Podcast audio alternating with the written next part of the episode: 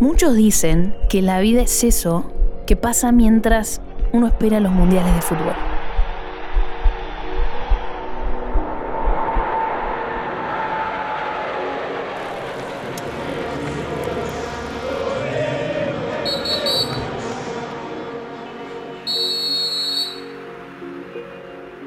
El tiempo pasa a tener una nueva medida y se contabiliza cada cuatro años. Es un motor, un aliciente. Alentar a la selección es lo que nos motiva a emprender desafíos e incluso nos da cierta seguridad ante la incertidumbre del futuro. Teníamos un objetivo muy claro en común y era muy grande, que era llegar a, ver el mundial y con toda la fe que le teníamos a, la escaloneta. Así que todos esos días previos sí que fueron de, de un estrés, sobre todo, sobre todo físico. Hicimos más de 2.000 kilómetros en 12 días, lo que implicaba, día hicimos 198 kilómetros, cansaba muchísimo porque no había, no había tiempo para descansar. ¿Qué pasa con nuestra vida cada cuatro años? No tenemos idea. Nuestra única certeza es que seguro estaremos pendientes de nuestra camiseta. Le haremos locuras por ella. Y fue ahí, estando cerca de Turquía, habíamos emprendido un viaje hacia seis meses, estábamos a dos meses del destino y nos cambiaban las reglas de juego por completo, estábamos como que nos quedamos en outside. Para los argentinos, el Mundial 2022 no era solamente el primero sin el Diego o el último de Messi. Qatar era lejano física y culturalmente, pero ni siquiera eso nos impidió pensar en grande. Como Leandro y como Federico, dos pibes que soñaban con ver el Mundial. Emprendieron cada uno una travesía insólita, sorteando miles de obstáculos para lograrlo. Pero lo decimos y lo repetimos. Somos la hinchada más grande del mundo, y en este podcast de Banco Macro vas a entender por qué. Soy Sofi Martínez y mi trabajo como periodista me llevó a todas las canchas en Qatar, viendo de cerca la emoción que se vivió durante todo el mes del Mundial. Estuve con los jugadores, pero también fui una de las millones que alentó la selección. A un año de haber ganado la Copa del Mundo, vamos a volver a vivir experiencias, anécdotas, vivencias y hasta las locuras más grandes que fuimos capaces de hacer para ver a Argentina campeón del mundo. En este episodio conoceremos la historia de los sacrificios que fuimos capaces de hacer para llegar a Qatar.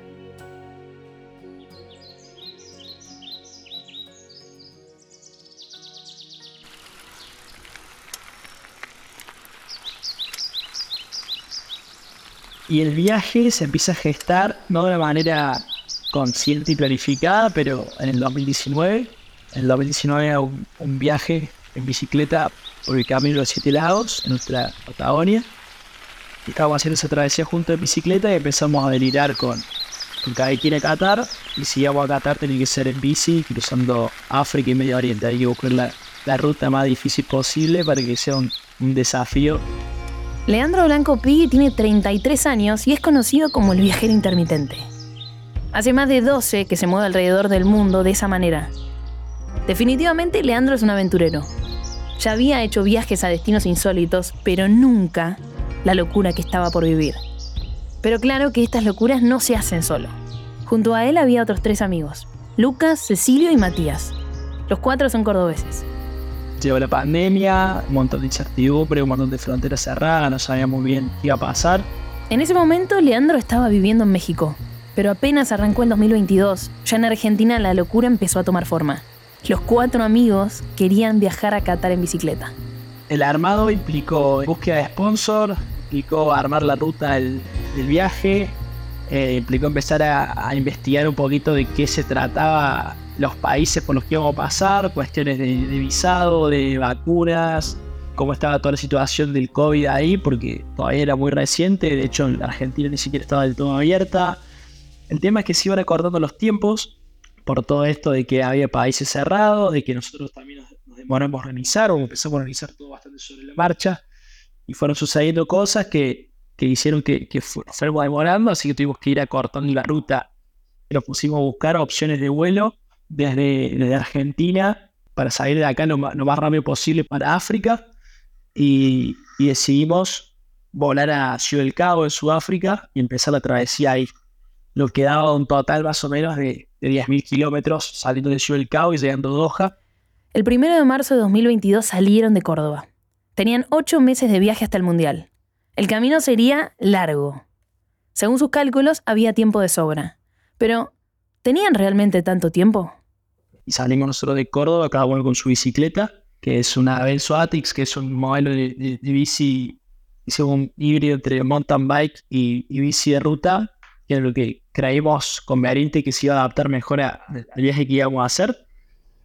Nosotros arrancamos en Ciudad del Cabo, que es una ciudad grande, monstruosa. La distribución de la bicicleta era así. En el manubrio tenían un bolso grande donde iban los elementos para dormir, la bolsa y un colchón inflable. En otro bolso los elementos para la comida. Lucas llevaba la cocina, que era una suerte de anafe que se cargaba con combustible.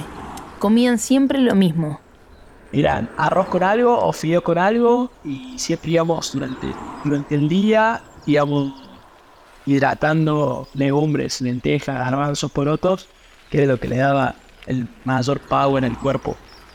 Detrás del asiento salía un bolso que se llama torpedo, por la forma que tiene. Y ahí guardaban la ropa, que no era mucha.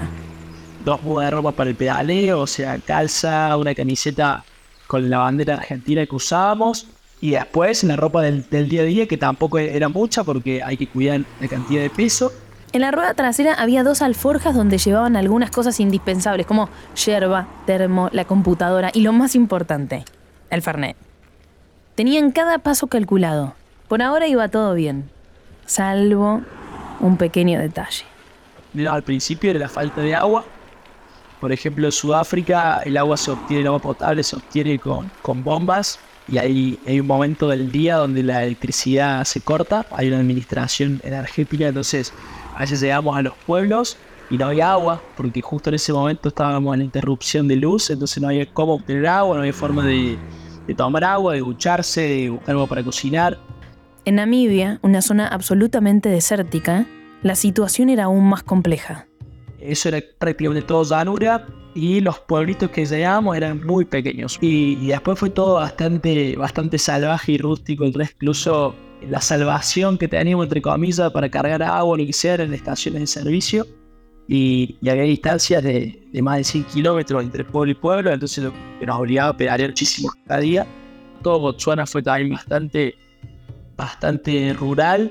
Eh, de hecho, ese país fue uno de los más impactantes para nosotros porque está lleno de, animales salvajes y los parques naturales están totalmente abiertos. Entonces íbamos en la bicicleta y nos cruzábamos elefantes, jirafas, cebras, hienas. Era como estar haciendo un safari en la bici. Hasta acá la aventura, conocer nuevas culturas, paisajes, el rebusque. A veces, la mayoría de los casos no sabían ni dónde estaba Argentina, pero en cuanto nombramos a Messi o Maradona, ya éramos amigos de toda la vida y, el, fútbol, el estar jugando ahí con la pelota, era el lenguaje que, nos conectaba con, con los niños, sobre todo porque la diferencia de idiomas era gigante. Era muy divertido también, con señas siempre llegamos a entendernos y como te digo, el lenguaje universal era el fútbol. Mientras tanto, la fecha del Mundial se acercaba y los tiempos no eran los previstos. Porque nosotros queríamos llegar a, a, Doha el 7 de noviembre y como nosotros no teníamos entrada ni alojamiento ni nada, eh, necesitábamos llegar con anticipación para poder gestionar todas esas cosas. Así que el último tirón fue el, más estresante desde, lo físico y lo mental. Que de temprano estábamos arriba, desayunamos algo y a pedalear, sin importar que el día anterior habíamos metido 150, 130 kilómetros, había que hacer la misma cantidad de nuevo y así cada día. Las piernas estaban súper, súper exigidas, pero lo importante era la cabeza, teníamos un objetivo muy claro en común y era muy grande, que era llegar a, a ver el mundial y con toda la fe que le teníamos a, a la escaloneta. Si querían llegar el 7 de noviembre tenían que pedalear, y mucho. Hicimos más de 2.000 kilómetros en 12 días, lo que implicaba día hicimos 198 kilómetros, al día 150, 130. Cansaba muchísimo porque no había, no había tiempo para descansar. Por momentos la aventura se volvía peligrosa. El cuerpo les decía basta, pero había que ser fuertes. Yo creo que, que la famosa frase del hijo crear que se, usó mucho en Qatar, nosotros elegimos crear desde el día uno, desde, que decidimos emprender esta locura y, y no bajamos los brazos nunca. Estamos convencidos de que íbamos a entrar todos los partidos, estábamos convencidos de que Messi iba a salir campeón del mundo. En un momento nos sentíamos imbatibles, estaba el cuerpo a la miseria, pero, pero ningún se cruzó por la cabeza o no llegar, o que íbamos a ganar la copa, o que no íbamos a entrar a un partido. Tuvimos la, la fe en alto siempre y eso fue lo que nos, nos movilizaba día a día. La fecha se acercaba y el 6 de noviembre llegaron a la frontera de Qatar. Los trámites migratorios fueron, fueron redensos. Eh, habíamos quedado con, con este grupo de argentinos residentes y los medios que nos recibían. En, el, la zona se llamaba Cornich. Eh, había un, reloj que contaba, el cuenta regresiva de lo que faltaba para el mundial y ahí, ahí teníamos que ser en el bici. Y nosotros cuando nos hablaban de que los residentes argentinos iban a recibir y que había algunos medios, nos imaginamos dos o tres cámaras argentinas eh, con los que ya habíamos hecho entrevistas durante el viaje y no sé, un puñado de 10 argentinos. El 7 de noviembre atardecía en Qatar cuando Leandro y sus tres amigos finalmente cruzaron la frontera. Agarramos una, una avenida ancha y empezamos a ver la cantidad de gente con banderas, con bombos y con cosas que nos esperaban, todo celeste y blanco. Y la verdad que no lo podíamos creer. A mí se me hizo todo, me empezaron a caer lágrimas, empecé a pensar en, en la familia, en toda la gente que había apoyado para, para llegar ahí, como que empezaron a, pasar como diapositivas en mi cabeza imágenes del viaje, los momentos en los que dormimos en miedo nada, con miedo a que aparezcan animales salvajes, a veces que, que por ahí, por malas gestiones propias, eh, luchamos con visas, con sin plata para por ahí lo, lo, mínimo, pero que nunca bajamos los brazos. Y fue una sensación muy hermosa, una satisfacción muy grande, como una, una gran recompensa, un gran premio a todo el esfuerzo que habíamos hecho para llegar ahí. Y a su vez sentíamos que recién comenzaba, o sea, no, no teníamos tiempo para, para relajarnos, sí que, sí que ese día fue muy, muy hermoso, muy intenso y lo, lo entre los días más, más felices y lindos de mi vida. Pero ahí empezaba el verdadero trabajo, nos bajamos la bici y había que empezar a, a laburar para conseguir las entradas como sea, porque como que le faltaba, le faltaba una parte a la aventura, eh, que era la parte de conseguir las entradas, de, vivir el de la, de la mejor manera posible. Es realmente increíble lo que somos capaces de hacer para ver a nuestra selección. De por sí el fútbol es algo que, nos une, algo que está en nuestra génesis, en nuestro ADN, en nuestra identidad. Eh, a mí lo personal, yo estoy lejos de casa, me encanta viajar, pero veo la, la celeste y blanca flamear y, lloro, se me la piel.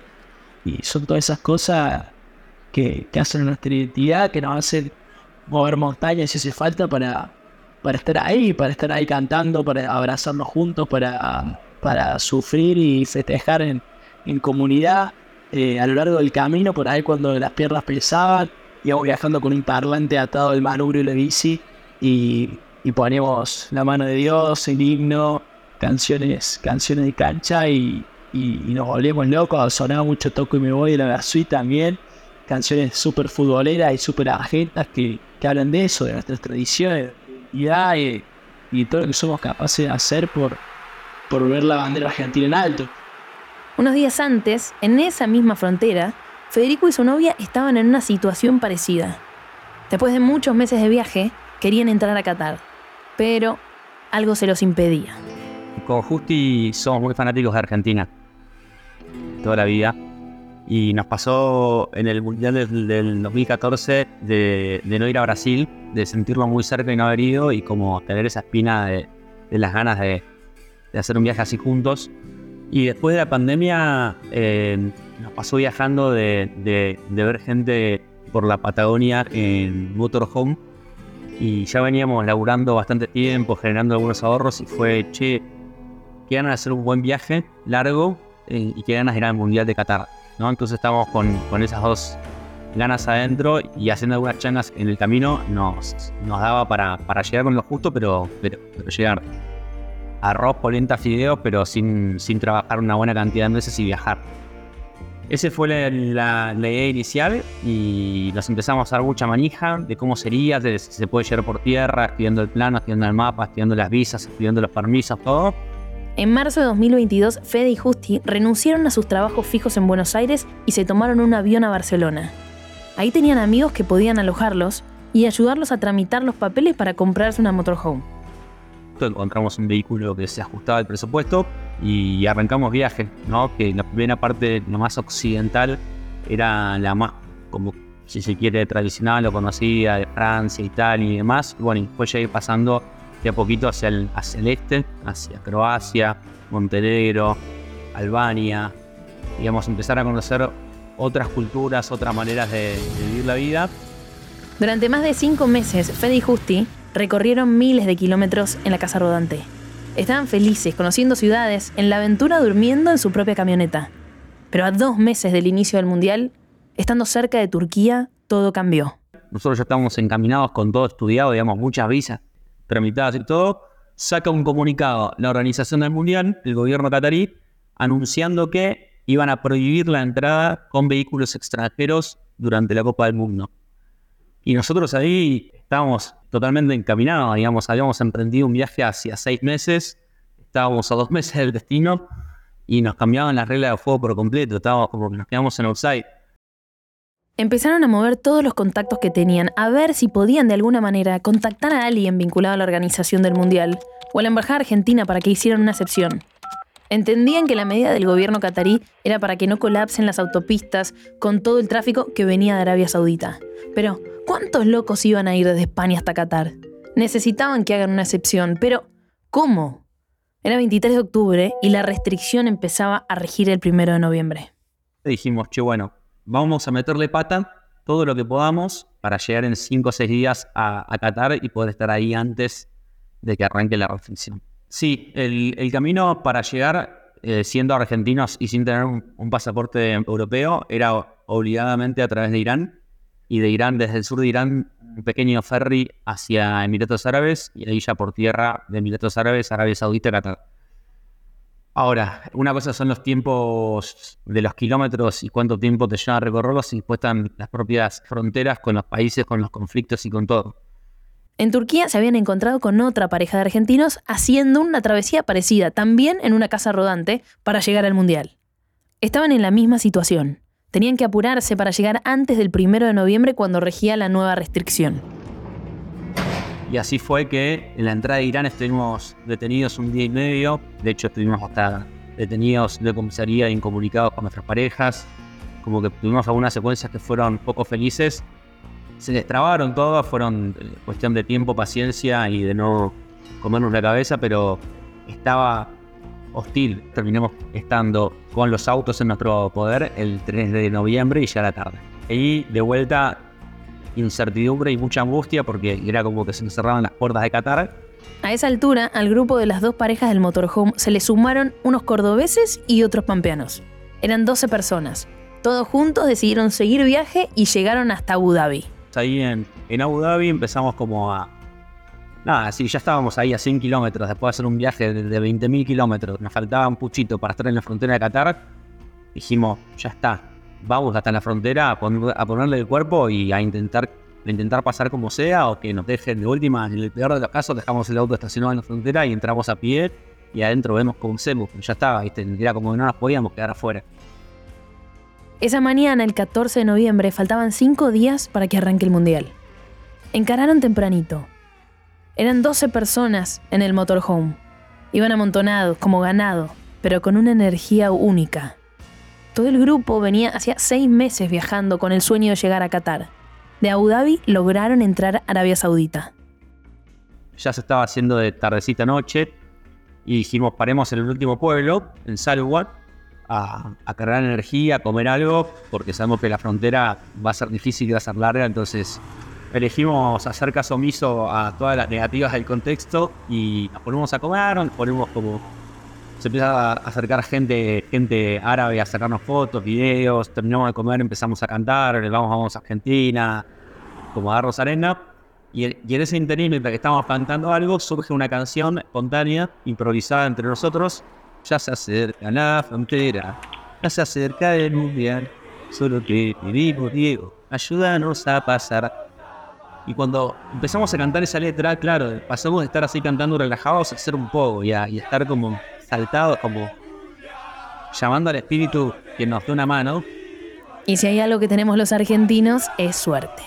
Y a los cinco minutos real, vienen dos autos último modelo de los más caros que existen. Se bajan dos GT de Qatar, ya vestidos de blanco, largo y poluto, y nos dice, ¿cuál es su problema? Los queremos ayudar. Y, y les contamos la situación a ellos sin entender si ellos tenían poder o no tenían poder o qué onda.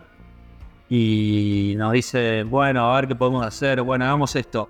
Lo filmamos a ustedes eh, contando la situación y subimos el video a Snapchat y vamos a robar a un influencer que tiene muchos contactos. Y nosotros diciendo, bueno, no entendíamos qué, pero hicimos el videito contando la situación. Los jeques árabes subieron el video a Snapchat y le dijeron que volvían en media hora. Fede y el grupo no entendían nada. Si creerles, si no creerles. Pero, ¿qué podían hacer? A esa altura del partido, lo último que iban a perder era la fe. Tenían que pensar en grande. Y volvieron a la, a la media hora, ellos muy excitados, nosotros diciendo, che, ¿qué onda esto? Qué raro. Como que, no sé, todo raro en Medio Oriente para los occidentales como ajá. Y volvieron a la media hora muy, muy entusiasmados y dijeron, che, nos contestó este influencer, suban a sus redes sociales arrobándolo y, y, diciéndole que venga a ayudarlos, qué sé yo, como para, para darle un poquito más de, de roca. Y a los 15 minutos nos dicen, che, está contestando el influencer que nos viene a buscar. Y ahí nos piden que nos movamos a, a otro sector más cerca de la frontera todavía para que haya menos gente. El influencer tenía una hora de viaje. Cuando llegue, él va a llegar con la canción en el auto de Vamos, vamos Argentina. Ustedes salten con él, ¿no? Y nosotros, puede viajar tanto que se nos estaban por abrir las puertas, miren que seamos monos. Éramos tipo, estábamos colgados arriba del techo del, auto del influencer cuando llegó, más o menos. Y ahí llegó Maucud con la canción, saltábamos, nos abrazábamos como ya sintiendo que estábamos pudiendo entrar.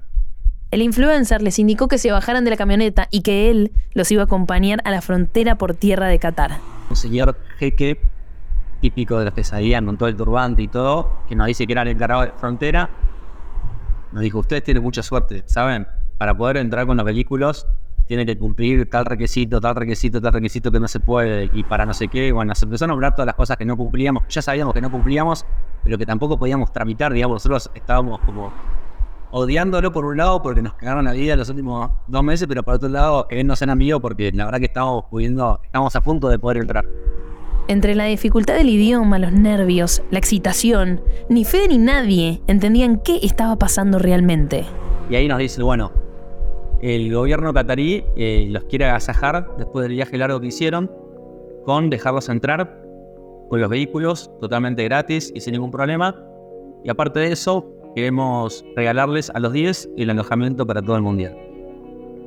Entonces, nosotros ya ahí cuando nos dijeron que, nos que podíamos entrar, empezamos a llorar, abrazarnos, cantar, saltar, abrazar al jeque, al influencer, tipo, estábamos que no podíamos entrar, ya eran las 3 de la mañana, las 4 de la mañana, estábamos como en otra, no sé, una realidad paralela, una emoción total, total, total, total. Finalmente entramos, escoltados por la policía, Durante todo el mundial, las dos casas rodantes fueron los únicos dos vehículos extranjeros que estuvieron en Qatar. era como, como, como la mística que uno siente cuando está yendo a este tipo de lugares, porque es un viaje largo y porque también es un, un momento muy espectacular, un mundial de fútbol, de, de, che, bueno, acá hay algo del universo conspirando, ¿no? Eh, Sea el Diego, sea el Diego, sea la, la casualidad, la magia, lo que sea, pero, pero había algo muy, muy, muy fuerte que se dio en ese instante para, para, para destrabar todos los infinitos problemas que tuvimos antes y poder entrar juntos. De hecho, el grupo de WhatsApp que tenemos los 10 se llama La Magia Existe. Realmente yo elijo creer. Elijo creer que toda la cadena de casualidades fue realmente por una única razón. ¿no? Ya se acerca la frontera, ya se acerca el mundial. Solo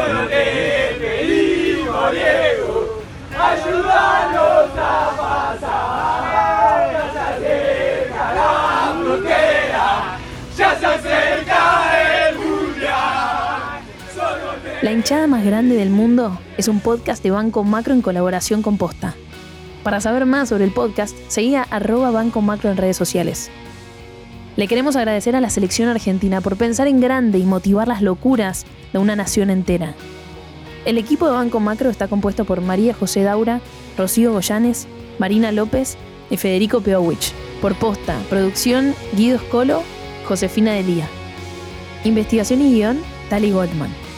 Diseño de sonido y edición, Jeremías Juárez. Producción ejecutiva, Luciano Banchero, Diego del Agostino y Juan Manuel Giraldes. Y yo soy Sofi Martínez. Hasta la próxima.